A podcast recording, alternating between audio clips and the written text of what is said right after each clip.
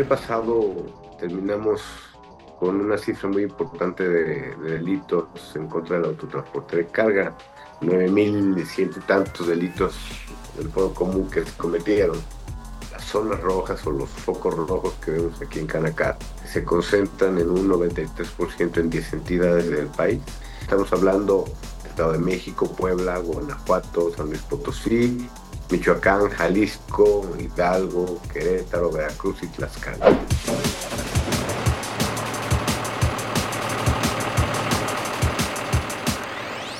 Bienvenidos a Ruta TIT, un espacio de conversación en el que platicaremos con los personajes más relevantes del autotransporte en México, para escuchar de viva voz sus puntos de vista sobre los hechos y eventos de mayor impacto para el sector. En cada emisión abordaremos un tema de gran interés para los empresarios transportistas y de logística, con la misión de acercarles información de primera mano para comprender la realidad del sector y apoyar en su profesionalización y crecimiento. ¿Qué tal amigos de Ruta TIT? Me da mucho gusto saludarlos y hoy tenemos un episodio para tocar uno de los temas críticos actualmente en el autotransporte. Bueno, siempre, siempre ha dado problemas, pero ahora en, especial se ha repercutido esta problemática. Así que tenemos un experto que nos va a ayudar a presentarnos un panorama general de esta situación y algunas acciones que están tomando en consideración. Pero antes déjenme presentarles a mi compañera de micrófono. Ella es Nancy Valderas, por supuesto, una flamante integrante del equipo editorial de TIT que sigue puntualmente todos estos eh, temas. Y pues un gusto tenerte por aquí, Nan. ¿Cómo estás? Hola Dani, como siempre, el gusto es mío para poder compartir este espacio contigo y con todos nuestros escuchas. Perfecto, no, pues esperemos que toda esta charla sea del interés de nuestros eh, escuchas, estoy segura que así será. Y sin más preámbulo, les presentamos a nuestro invitado, él es Luis García López Guerrero, es director de seguridad de la Cámara Nacional del Autotransporte de Carga, Canacar. Luis, bienvenido y muchísimas gracias por estar con nosotros. ¿Cómo estás? Hola, muy buenas tardes, querida Nancy, querida Daniela, qué gusto saludarlos. Saludar a todo el equipo y a toda la audiencia TIT que te escuchando y observando. Es un saludo con mucho respeto desde Canacar. Muchísimas gracias, Luis. Un placer tenerte por aquí. Y para empezar, nos gustaría que, que, nos compartieras un panorama general de lo que se está viviendo actualmente en este tema de, de inseguridad en el autotransporte, que nos compartieras esas zonas que tienen identificadas ustedes como de mayor incidencia y los focos rojos. Bueno, pues mire, platicar con ustedes que el año pasado terminamos con una cifra muy importante de, delitos en contra del autotransporte de carga, 9.100 y tantos delitos del fuego común que se cometieron. Y, bueno, pues decirles que eh, las zonas rojas o los focos rojos que vemos aquí en Canacar se concentran en un 93% en 10 entidades del país. Estamos hablando del Estado de México, Puebla, Guanajuato, San Luis Potosí, Michoacán, Jalisco, Hidalgo, Querétaro, Veracruz y Tlaxcala. En estas entidades, bueno, pues eh, vemos que hay un, en un porcentaje importante, digamos, casi en un 70% lo que más se roban. Son eh, hidrocarburos, productos de limpieza, materiales para curación, ropa, calzado. Y de ahí damos un brinco a, hasta casi un 20% en alimentos y abarrotes y de ahí empieza a bajar el porcentaje en materias para construcción, refacciones, línea blanca, etcétera. Nada más que con un componente eh, adicional, es la violencia.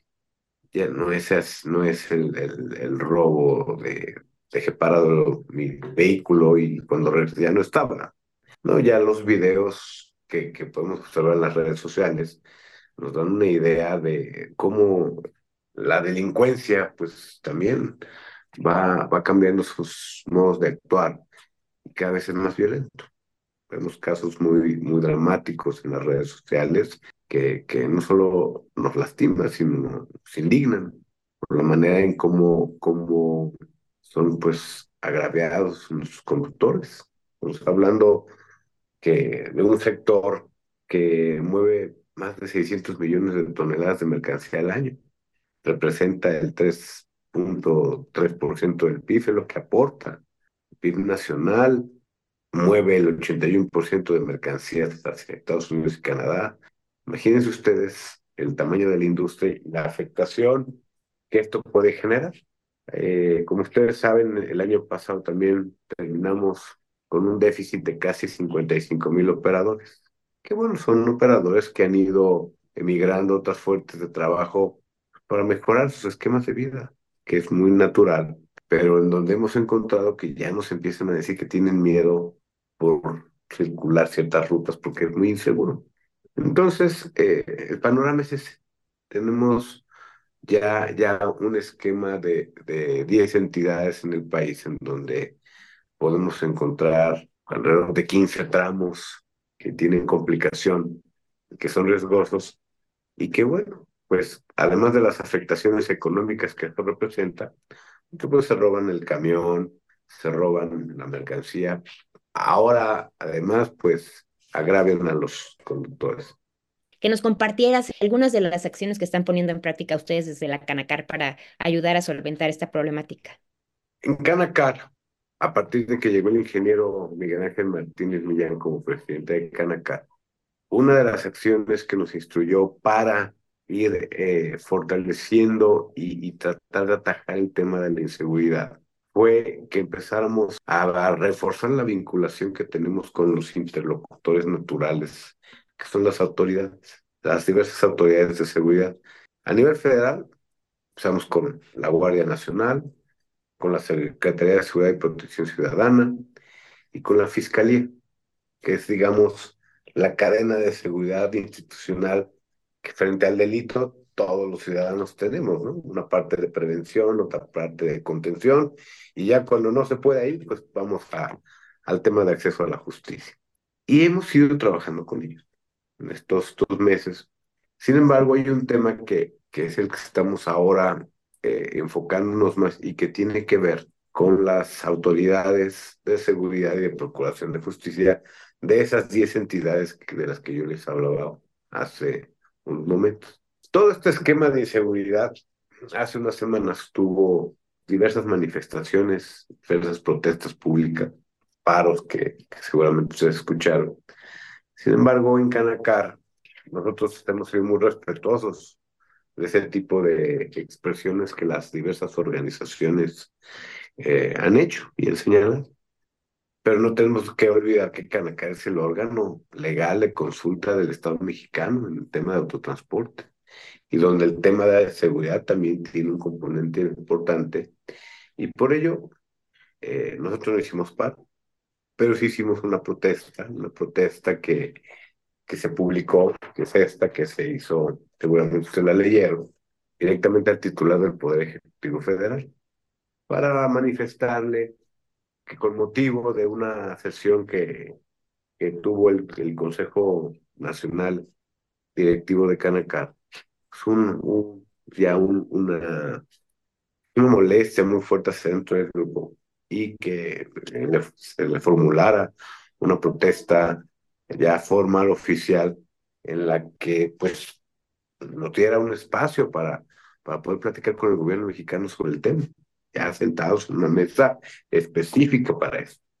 A los pocos días tuvimos una respuesta en donde, bueno, se nos invitó, nos convocó a la Secretaría de Gobernación para que el presidente de Canacar y una parte de, sus, de su consejo, conformado por los vicepresidentes de las siete regiones y otro grupo de, de consejeros, lo, lo acompañara.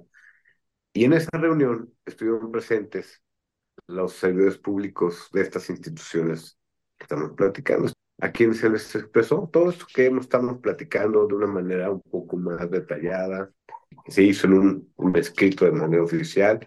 Se les fue diciendo paso a paso cuáles son eh, los diferentes problemas que traemos, ya no solamente para hablar de cifras, porque bueno, el tema de las cifras ya están en el ambiente, ya todos las conocemos, todos conocemos, pero había otros temas adicionales que había que platicar si los retenes ilegales, los problemas que se dan en diversos eh, tramos en estas entidades, este problema de las grúas, en fin. Debo decirles que fue una, una reunión muy importante, pero además muy propositiva, porque, porque ahí todos estos servidores públicos participaron.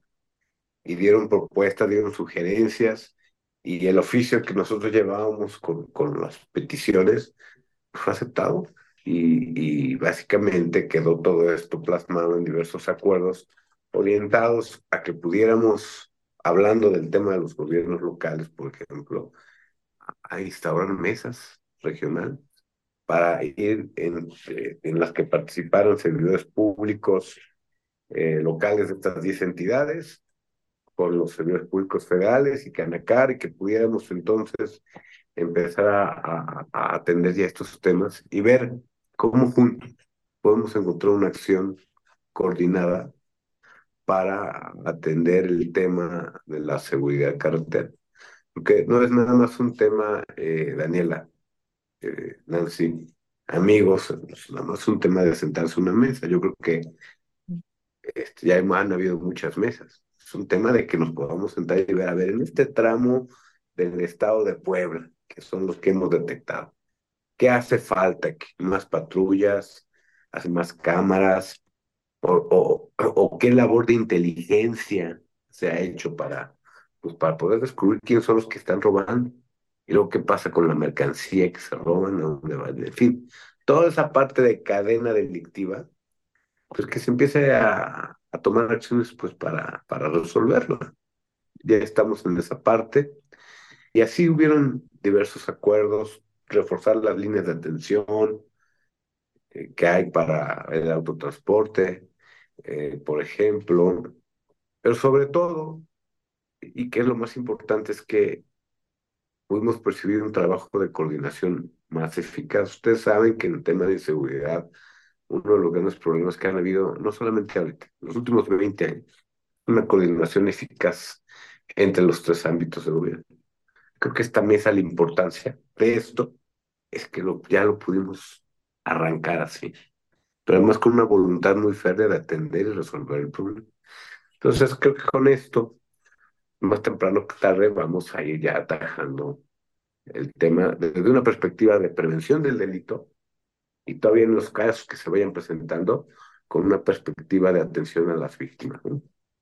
Aquí es, eh, abarcas distintos temas muy relevantes, pero me resulta muy interesante regresar un poco al origen. Eh, como bien comentas, eh, el año pasado pues, fueron cometidos o registrados ante las autoridades 13.848 delitos de robo a transportistas un incremento anual de 4.8% y que convirtió a 2023 en el año con más ilícitos registrados desde 2020. Ya lo decían también eh, el presidente nacional de la Canacar, que más allá de los números, la realidad es que está aumentando la violencia, un punto relevante que ya abarcaste.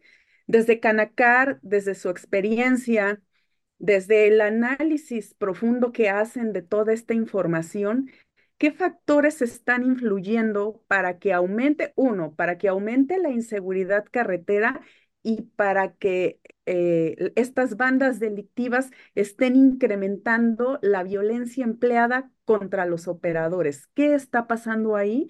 Esto para entender este fenómeno que perjudica bastante al autotransporte de carga.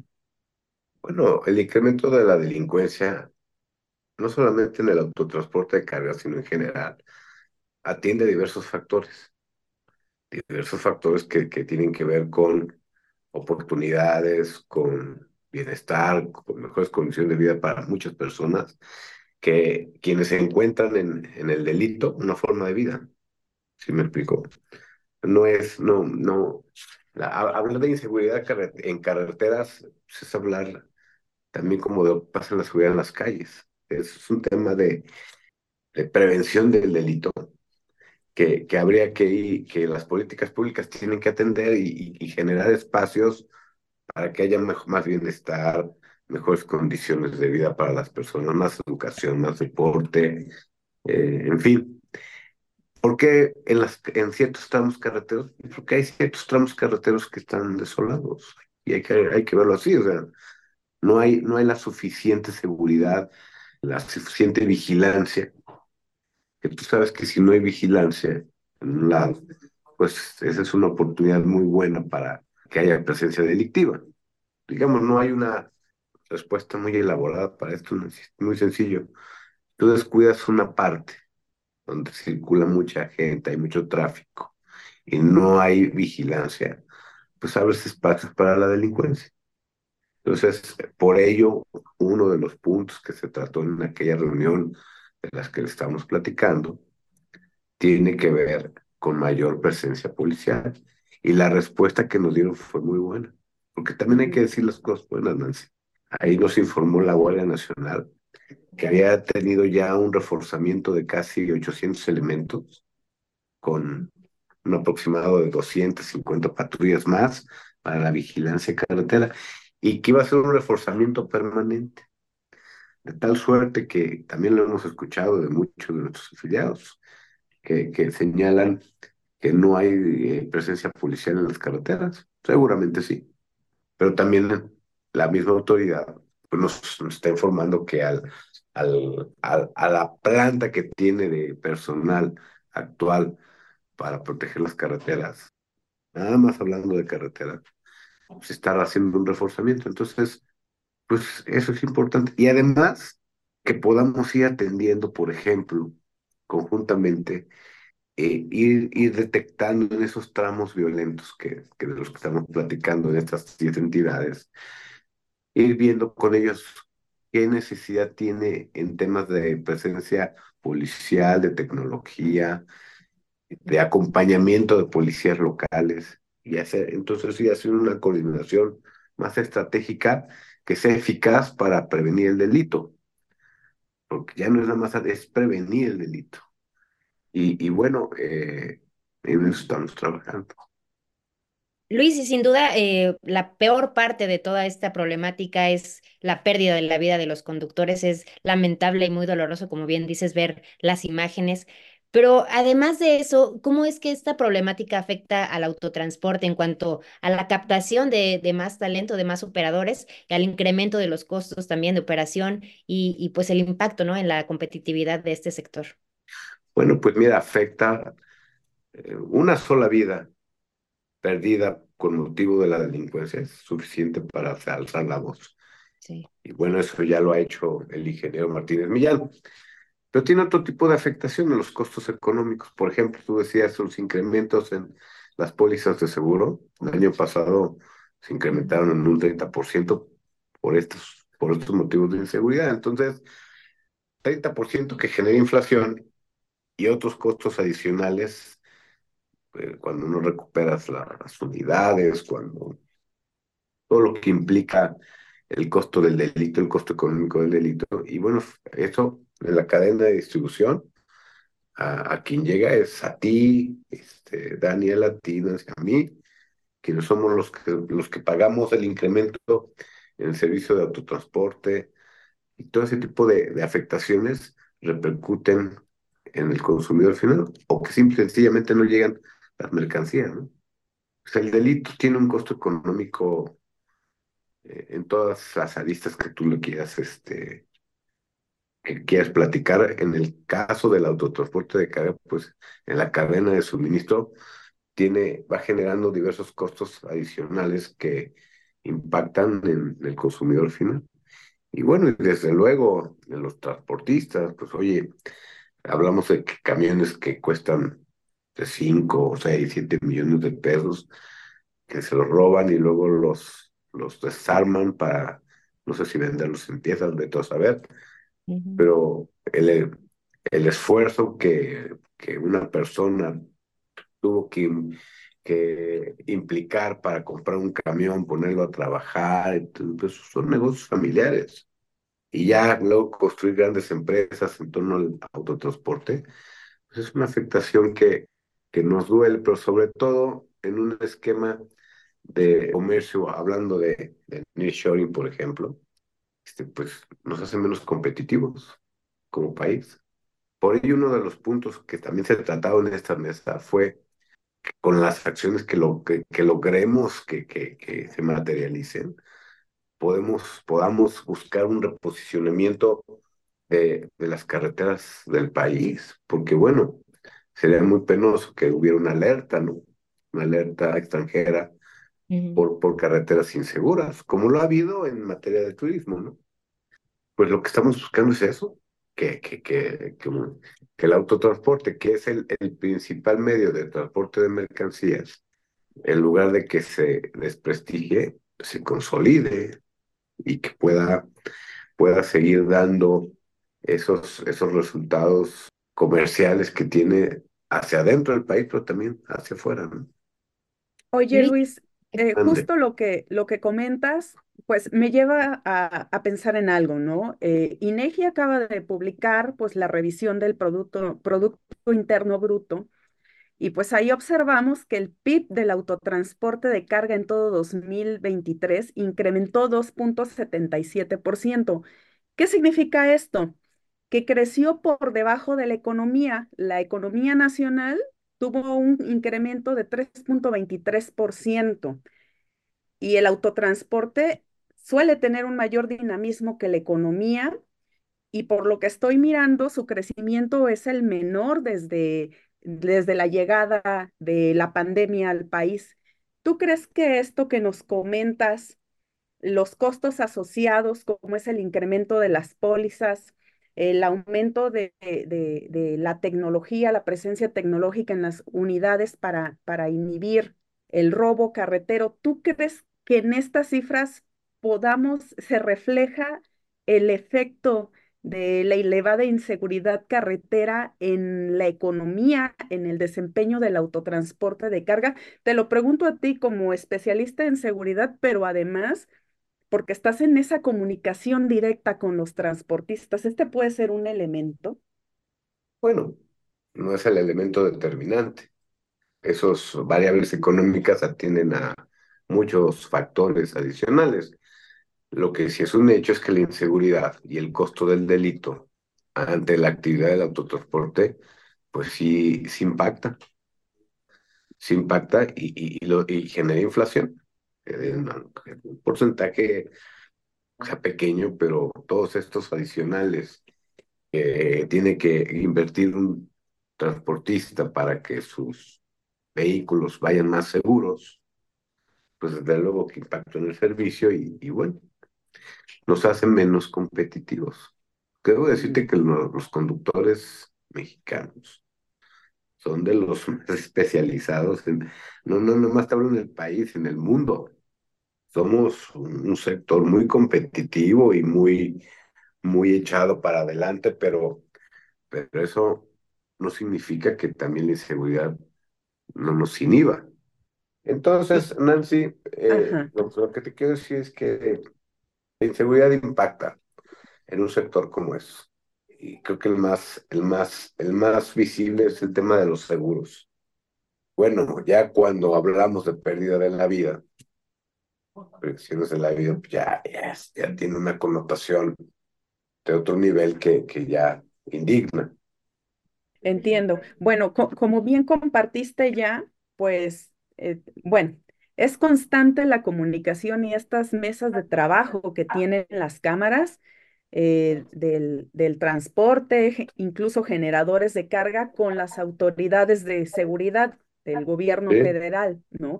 En esta última reunión, ustedes llevaron diversos puntos.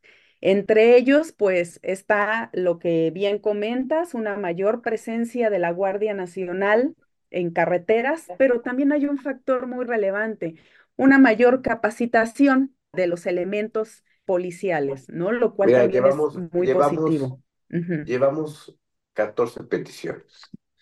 Sí, participación en las mesas de paz, reforzamiento policial eh, de los tramos, eh, mayor infraestructura, eh, puntos de controles oficiales con esto de los retenes que estamos platicando, la revisión y clausura de las salidas clandestinas en las autopistas de cuota, el tema de los paradores seguros que hay que, hay que desarrollarlo más, la problemática de grúas, la seguridad que, en las los casetas de peaje, las líneas de emergencia, operativos, y hay un punto que tiene, tiene que ver con la capacitación.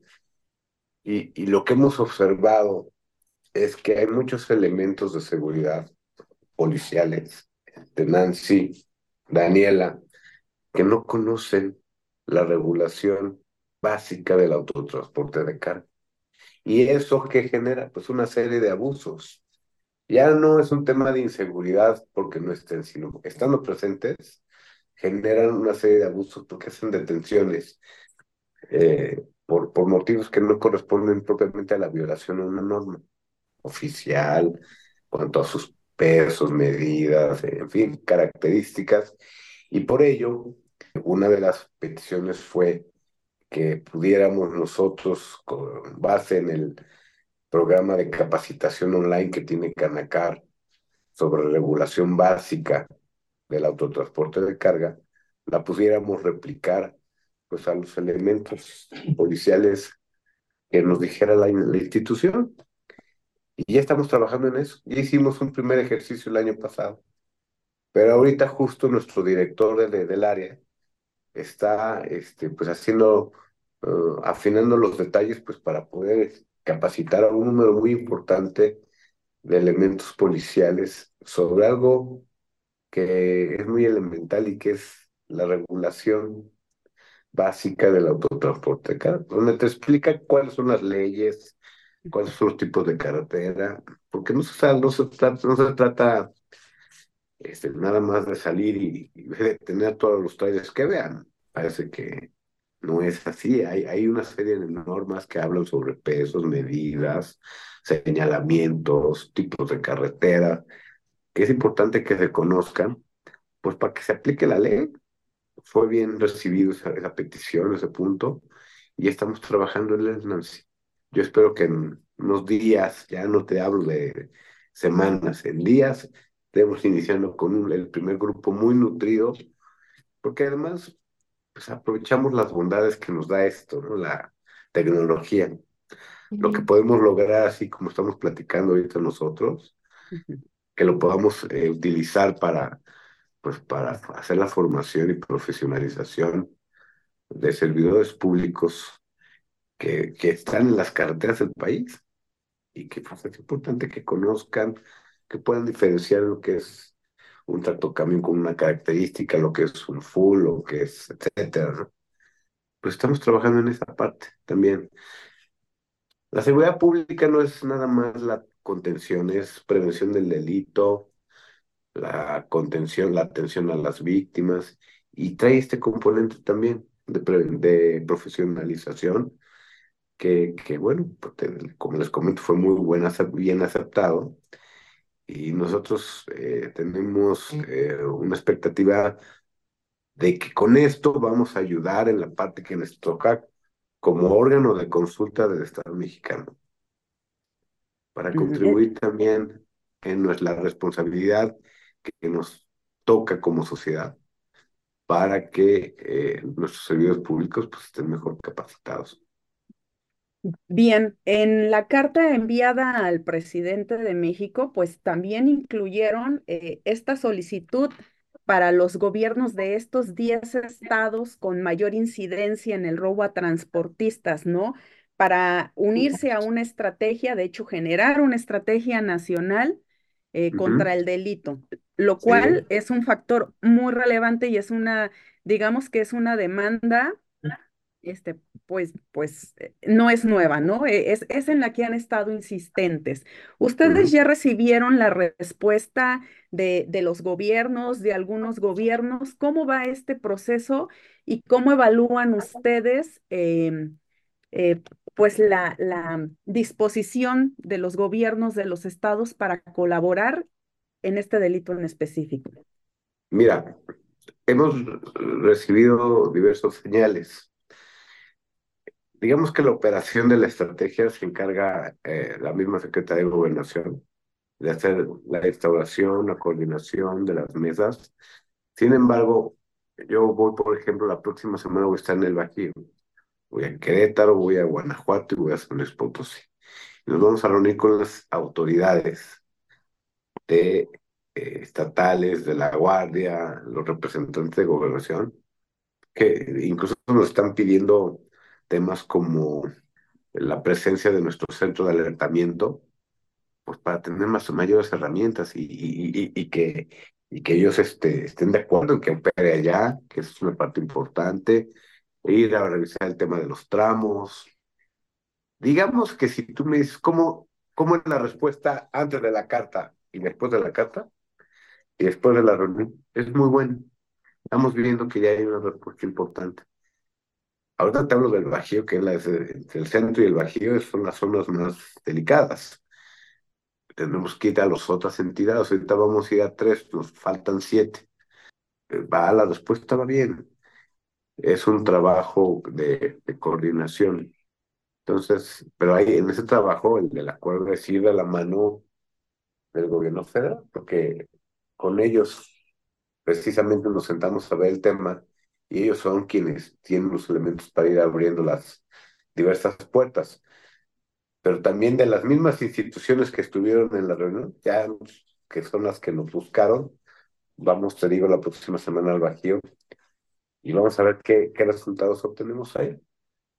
Ahí estamos ahí en Celaya, en Querétaro, la parte de San Luis, que, que aquí van a revisar y, y bueno, pues esa es la idea, que para eso pedimos reunirnos, para que nos abrieran puertas, entonces ya tuvo un impacto. Digamos que, que la, la presencia del ingeniero en esta estrategia que, que, que formuló Canacá está teniendo un impacto importante. Y eso es bueno decirlo, eh, porque, porque él como cabeza, de, como líder de, de este equipo, pues está, nos parece que su, su, su protesta, en la forma como lo hizo, la adecuada, con un diálogo, como estamos platicando nosotros. Vamos a sentarnos a, a ver cuáles son los aspectos, cuáles son las soluciones y cómo, qué nos toca hacer a cada uno, ¿no? Eh, bueno, solo para, para ser muy precisos, los 10 estados a los que nos referimos son Guanajuato, Jalisco, Tlaxcala, Estado de México, San Luis Potosí, Querétaro, Veracruz, Puebla y Michoacán. Sí es de este trabajo que están realizando ustedes, eh, pues a nivel ya con los gobiernos y todo esto, pero a un nivel operativo, el día a día de las empresas de transporte, ¿qué recomendaciones podrías hacerles para eh, pues prevenir estos, estos ilícitos? Bueno, pues mira, todos, todos nuestros afiliados en Canacar, es importante decirles que tenemos un centro de alertamiento inmediato, que es parte del servicio que Canacar les da a sus afiliados que, que, que se inscriban a él por una razón. Porque este centro de alertamiento es una herramienta de prevención también. Una herramienta que está vinculada con diversas instituciones de seguridad del gobierno federal y con los C5 de ya de algunas entidades. Eso lo que nos permite es ir dándole un seguimiento a los, a los vehículos y con ello, en caso de que haya un incidente, inmediatamente que se reporta, reacciona el centro de alertamiento y ello lo que genera es que tengamos una posibilidad de hasta un 90% de recuperar el vehículo con mercancía y con la integridad del conductor prácticamente a salvo. Esa es una parte importante. Claro, hay otras acciones de prevención propias de cada empresa eh, que van en función del tipo de mercancía que manejan, de los tiempos, de los tramos, de las distancias. Pues parece que es importante que estén enterados de las, zonas y de los tramos que, que se van generando y que son conflictivos, pues para que sus rutas que trazan, pues puedan encontrar otras este, mejores rutas que no afecte su cadena de distribución o este, encontrar los horarios, digamos, son cosas muy prácticas, pero, pero que, tienen, que funcionan ahorita en lo que vemos una actuación institucional más fuerte que nos ayude pues, a que podamos transitar por cualquier lugar de manera tranquila. Y en ese camino podemos hablar de sistemas de localización, de cámaras, todas esas herramientas que ya conocemos, que bueno, pues ya eh, me parece que la mayor parte de transportistas utilizan pues para ir verificando no solamente un tema de seguridad, sino de eficiencia de su propia operación. Si pueden adicionar a eso una herramienta como la que tenemos nosotros aquí en Canacar, que está puesta a disposición de todos sus afiliados, nos parece que todavía llevas un eslabón más de protección. Eh, Luis, hay algo, algo que me encantaría eh, tocar ahora que aprovechando el micrófono contigo, y es, es el tema de recuperación de unidades robadas. Mira, hace poco eh, AMIS informó que el nivel de recuperación en 2023 se ubicó en 56%, es decir, 56 de cada 100 unidades robadas, aseguradas, fueron recuperadas. Es el nivel más bajo de las aseguradoras en su conjunto, pues en varios tiempos, si tomamos en cuenta que en 2020 el nivel de recuperación estaba en 70%. Eh, aquí hay, hay un tema relevante. ¿Qué está sucediendo? ¿Es que el mercado negro de partes está proliferando? ¿Qué pasa en, en, este aspecto, Luis? Bueno, es un tema que tiene que ver ya con el tema de justicia, propiamente la investigación del delito, y que, y que implica que va desde el tema de la denuncia, denuncian, el, el Ministerio Público empieza a investigar y que llegue su investigación o sea, detener a los responsables y a recuperar el objeto robado, camión, mercancías, etcétera. Sí, me parece, incluso hace poco estuve en una reunión donde platicábamos ese tema, ¿no? De la, el problema de la recuperación de unidades y cómo, cómo poder eficientar y hacer un, algún tipo de protocolo para, para, para hacer los trámites de, de acceso a la justicia más, más rápido. Sabemos que es un tema de lo que está en la ley, en los códigos, pero necesitamos que la atención sea un poco más ágil, pues precisamente para poder recuperar pues, las unidades, las mercancías. Y en ello me quiero regresar un minuto a lo que estábamos platicando, Nancy. Entendemos ese problema, entendemos que es una cuestión que tiene que ver con la investigación del delito, con la actuación que puedan tener las diversas fiscalías. Así digo, y sin querer señalarlas para como, como con algún eh, adjetivo este, negativo, digamos, pero es lo que pasa. Es un tema de eficiencia institucional. Por ello, a nosotros lo que nos está funcionando en Canacar es este sistema de alertamiento y que va un poco a lo que Daniela decía, qué otras herramientas tiene que tener un transportista pues ante la inseguridad. Pues esta es una. ¿Por qué? Porque a nosotros lo que nos está funcionando es que en el momento en que, que, pasa el incidente y es reportado, este centro de alertamiento tiene vinculación con los C4 y C5 del país. Y entonces le permite tener una línea directa con la Guardia Nacional y al tener la ubicación, las coordenadas, empiezan a buscar el camión. Ayer, eh, día en la noche, ya, ya muy noche, ya me, me reportaron un, un incidente. Lo reportaron indirectamente al centro de alertamiento y en ocho minutos que te estoy platicando, ya habían encontrado la caja con la mercancía. No encontraron el camión, en este caso. Pero hay otros casos en donde encuentran todo, ¿no? Vehículos. Entonces, y todavía sin, sin activar, digamos, el esquema de, Ministerio Público. Esto fue una reacción que llega a nivel, digamos, guardia, a nivel policial, digamos, ¿no? Y ya luego viene la otra parte, la parte de, de ya de la denuncia, porque pues, habrá que reclamar el seguro y, en fin, todo, todo lo que te pide la ley para para ser exigible eso, ¿no? Entonces, pues sí, hay, me parece que los niveles de recuperación van, suben, bajan, tienen picos en diversos momentos, digamos, ahora bajado.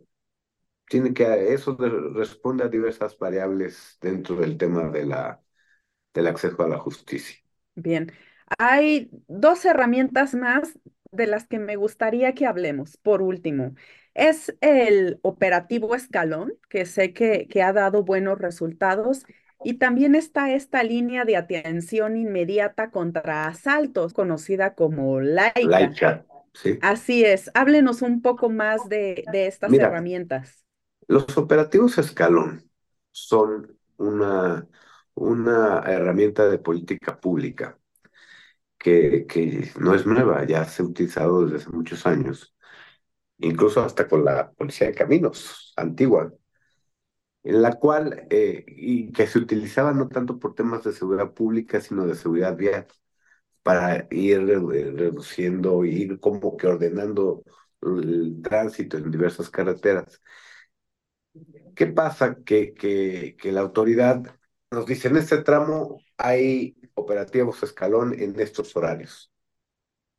Uno de 6 a 7, otro de 8 a 9 y otro de 10 a 11.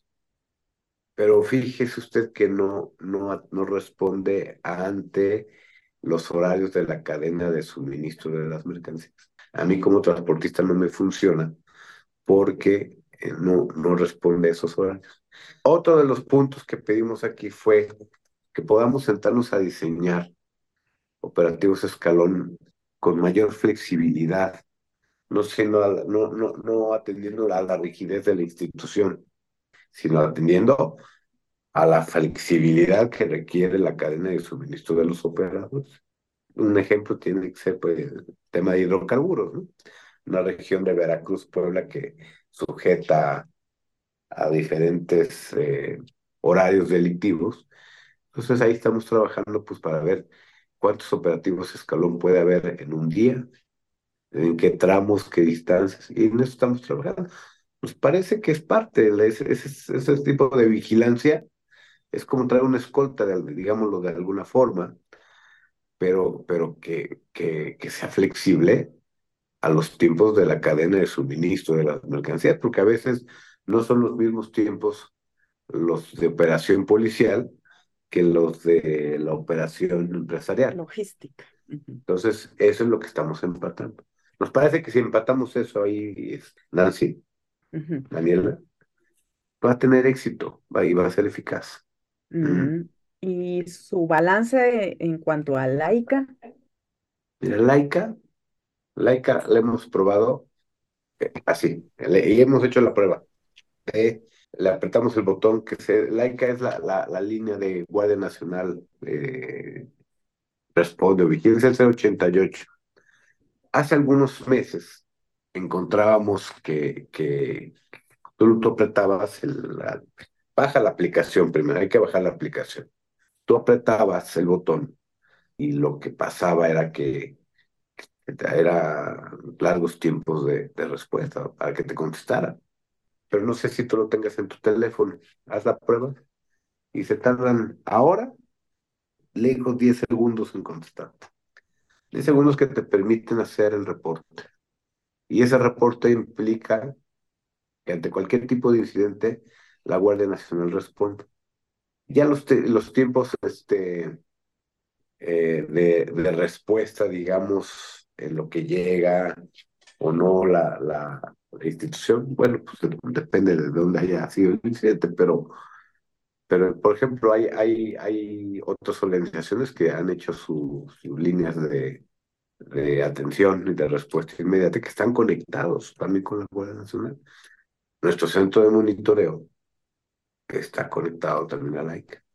Porque la idea es que tú marcas y esté del otro lado un operador del 911 que te conteste y te dé el servicio y que te atienda.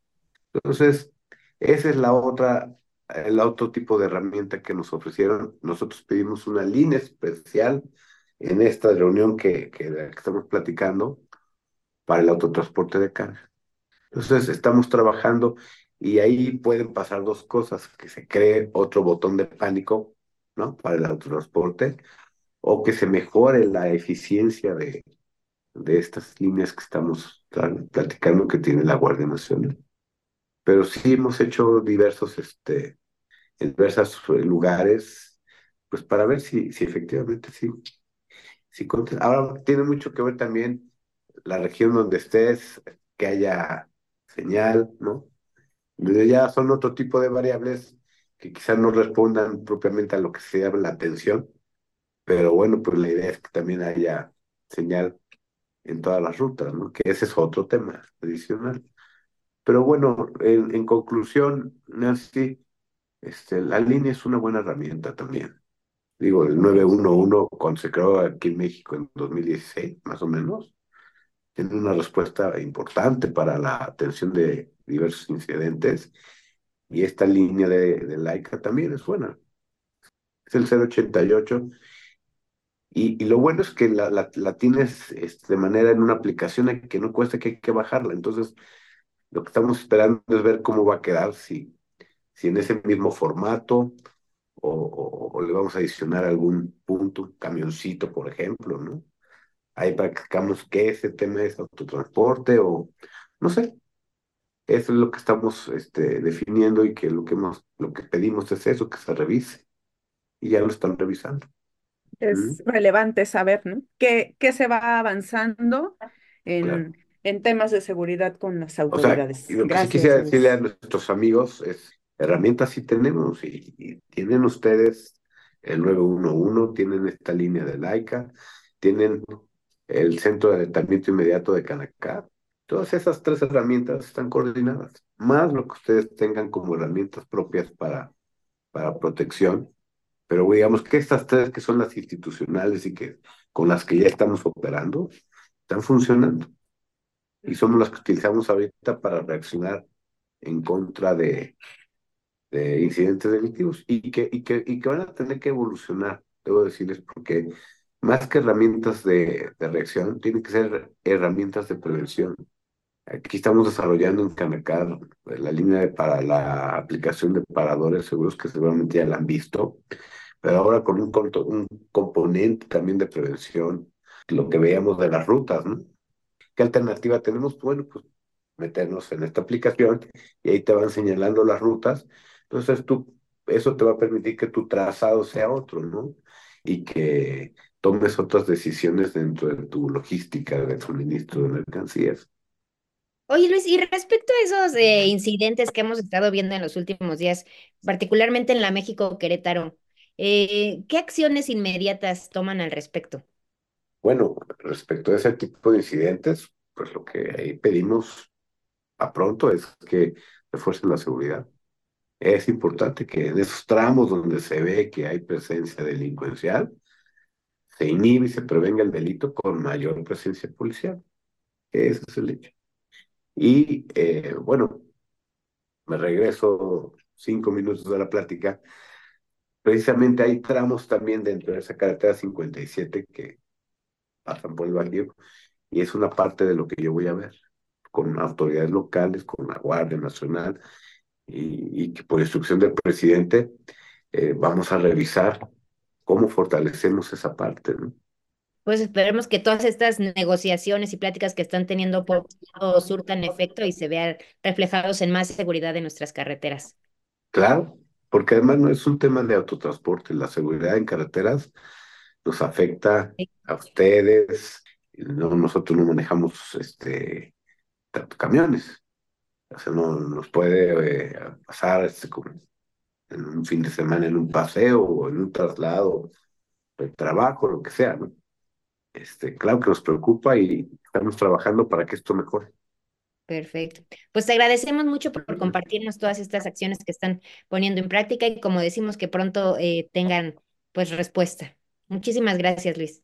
Muchas gracias a ustedes, querida Daniela, querida Nancy, a todos nuestros amigos que nos estén escuchando y nos estén viendo. Les enviamos un saludo y un abrazo con mucho respeto y afecto. Los invitamos a mantenerse informados de la actualidad del autotransporte en nuestro portal www.tit.com.mx y en nuestras redes sociales. No olvides activar las notificaciones para enterarte cuando un nuevo episodio esté disponible. Recuerden que nos encontramos el próximo episodio en la ruta correcta, por supuesto, en la ruta TIT.